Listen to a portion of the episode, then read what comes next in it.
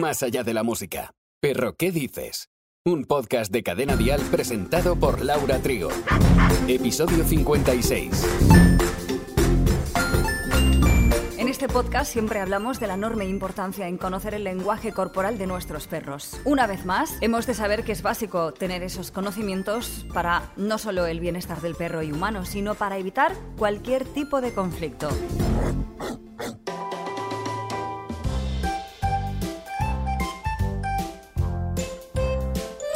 A lo largo de la vida cotidiana, en nuestros perretes nos pueden suceder infinidad de acontecimientos. En algunas ocasiones deberemos hasta estar más alerta que en otras.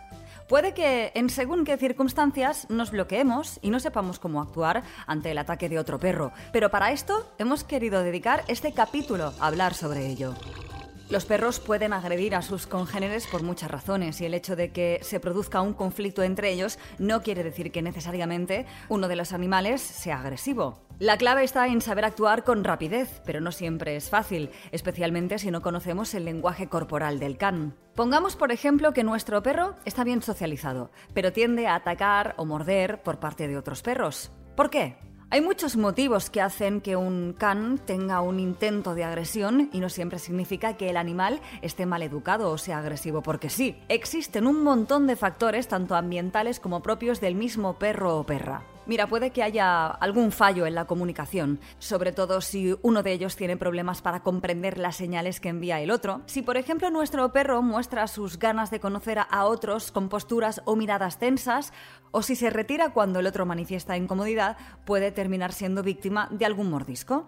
Si nuestro perro todavía es jovencito o tiende a sobreexcitarse o incluso tiene mucha energía ante la presencia de otros, es probable que se acerque confiado. Pero este ímpetu, sobre todo a los que son más adultos o tranquilos, no les agrada. Entonces el otro puede gruñir. Le está avisando de que le está molestando y si continúa así, obviamente se puede llevar una marcadita o un susto.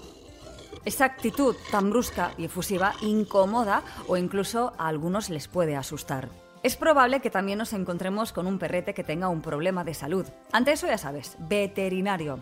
En estas ocasiones puede cambiar el olor del animal, de manera imperceptible para nosotros, pero que para ellos eso puede provocar un comportamiento más alterado o violento de un congénere enfermo. Evidentemente, le dejaremos tranquilo. Ante cualquier sospecha a la hora de cruzarnos con según qué casos, es normal que preguntemos a su tutor. Eso también es prevenir. La anatomía juega un papel importante, ya que algunas razas pueden afectar su comunicación entre ellos y sea más fácil los malentendidos y conflictos. Nos referimos a perros braquicéfalos o de hocico achatado que normalmente emiten un ruidito ronco o respiración rápida que se puede llegar a confundir con una señal de amenaza. De la misma forma que hay canes que tienen las orejas o la cola cortadas. Así existe más probabilidad de una falta de comprensión. Por ello, entre otras cosas, no hay que amputar colas ni orejas a los perros ni perras, y menos aún cuando se hace con una finalidad estética. Mientras damos un paseo tranquilamente, puede ocurrir que tengamos un encontronazo con otro y se desencadene un conflicto entre ellos. Para evitar esto, hemos de ser capaces de anticipar el ataque y, por ende, conocer el lenguaje corporal de los perros. Si observamos que uno de los canes muestra señales de tensión o incomodidad, mantendremos la calma y si no va atado con la correa, le llamaremos para alejarnos. Con la correa daremos la vuelta y con la misma calma. De hecho, si sois dueños o dueñas que acostumbráis a llevarlos sin correa, un consejo es llevarlos en zonas tranquilas y seguras y tener bien hecho el trabajo de la llamada etc. Aún así, nos toparemos con situaciones desagradables y veremos que si viene otro perro a atacar al nuestro, por muy difícil que sea, mantendremos la calma. No gritaremos, no haremos movimientos bruscos, ni golpearemos jamás a los animales porque solo así aumentaremos la tensión y empeoraremos la situación. Si llevamos al perro atado con la correa, como hemos dicho en varias ocasiones, no la vamos a tensar, y menos a la hora de un saludo con otros de su misma especie. Así lo único que le estamos diciendo a nuestro amigo es, hey, aquí hay tensión, ¿eh? Perro malo, no te acerques, cuidado. Ahora bien, si se están olfateando sin tensión pero muestran señales de amenaza y nos asustamos, tampoco podemos tirar de la correa, porque precisamente eso es lo que desencadena el ataque, ya que les estamos transmitiendo nuestra angustia. Lo aconsejable es llamar la atención del perro o crear otro tipo de distracción para llevárnoslo sin usar la fuerza ni la tensión. Ya, fácil no es, pero posible sí. Un perro o perra que vaya atada o no y se acerca a nosotras de una manera invasiva o intimidante, pediremos al tutor que lo sujete o llame su atención, aunque diga que su perro es bueno, que no hace nada o que no es agresivo. Aún existe mucho desconocimiento del lenguaje corporal y en su totalidad de los perros. Se acostumbra a hacer, sobre todo si el perrete es de tamaño pequeño, pero es un error. No podemos levantar ni coger en brazos al animal si se acerca un perro corriendo para morderle, ya que le estamos facilitando el trabajo porque es más fácil agarrarlo y zarandearlo y encima nos puede morder a nosotros. Lo mejor es alejarse. Adiós muy buenas. Perro, ¿qué dices? Un podcast de cadena dial. No es una tarea sencilla, para nada, pero debemos sujetar al perro agresor en caso de ataque, sin meter de por medio las manos u otra parte de nuestro cuerpo entre ellos. Nos colocaremos detrás de él y le sujetaremos con fuerza por el collar o arnés, si lleva, para inmovilizarle. Pediremos a su tutor que lo ate rápidamente. Ya, explicarlo así es fácil, claro. Es muy complicado mantener la calma, que no haya tensión, etc. Pero es la clave y por suerte algunos, antes de atacar directamente, emiten señales de tensión, como el gruñido, marcaje. Si reconocemos bien las señales, tanto acústicas como corporales, podemos evitar esos sustos. A veces se cansan ellos mismos de pelear, enseguida se dan la vuelta y se van. Sin embargo, puede ocurrir que uno de ellos muerda y lesione al otro. ¿Cómo actuar? Jamás patearemos a ningún animal, ni golpearemos como ya hemos dicho. Solo aumentaremos la situación, no gritaremos, tampoco les lanzaremos agua, que normalmente no es ni efectivo. Si el perro agresor estuviera sujetando al otro con la mandíbula, como si fuera su presa, no tiraremos de ninguno de los dos hacia atrás, porque provocaríamos un desgarro grave hacia nuestro amigo.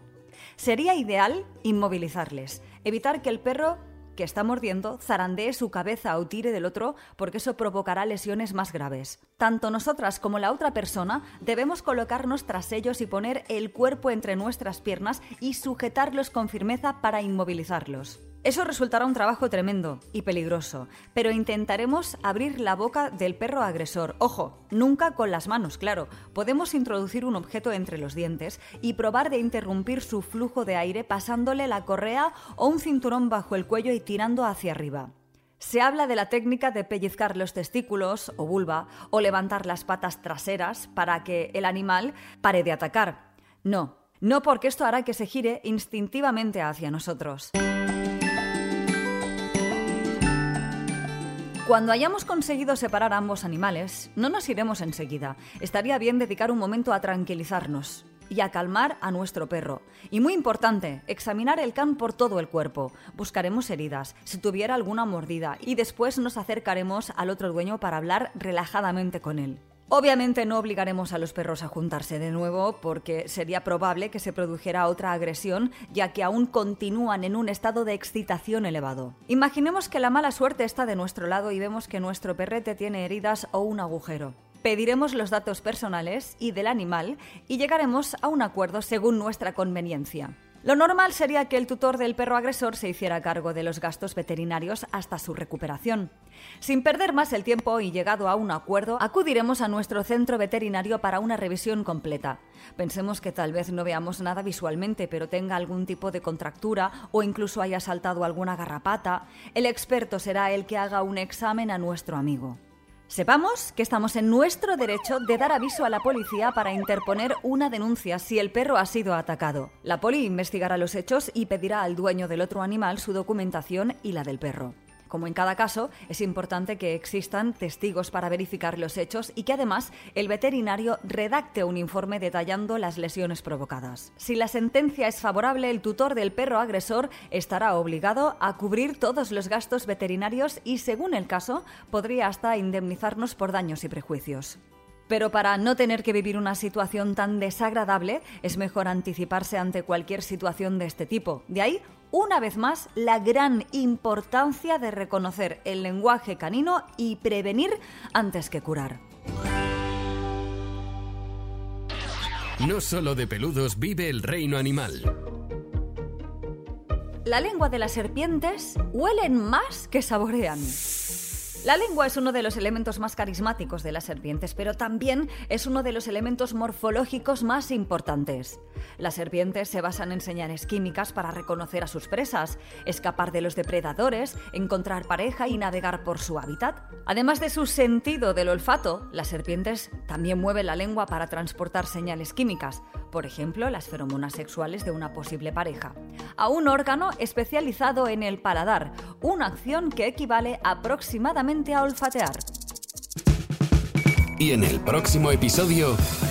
Te esperamos en uno de los episodios más interesantes. El olfato, el gran y maravilloso mundo en el que los perros lo reciben todo o casi todo por ese sentido. Profundizaremos en el olfato y conoceremos todas sus cualidades, curiosidades, aptitudes, etc. Te estaremos oliendo desde aquí, digo, esperando aquí. Perro, ¿qué dices? Con Laura Trigo. Suscríbete a nuestro podcast y descubre más programas y contenido exclusivo accediendo a Dial Podcast en cadenadial.com, en la aplicación de Cadena Dial y en todas las plataformas de escucha de podcast. Cadena Dial.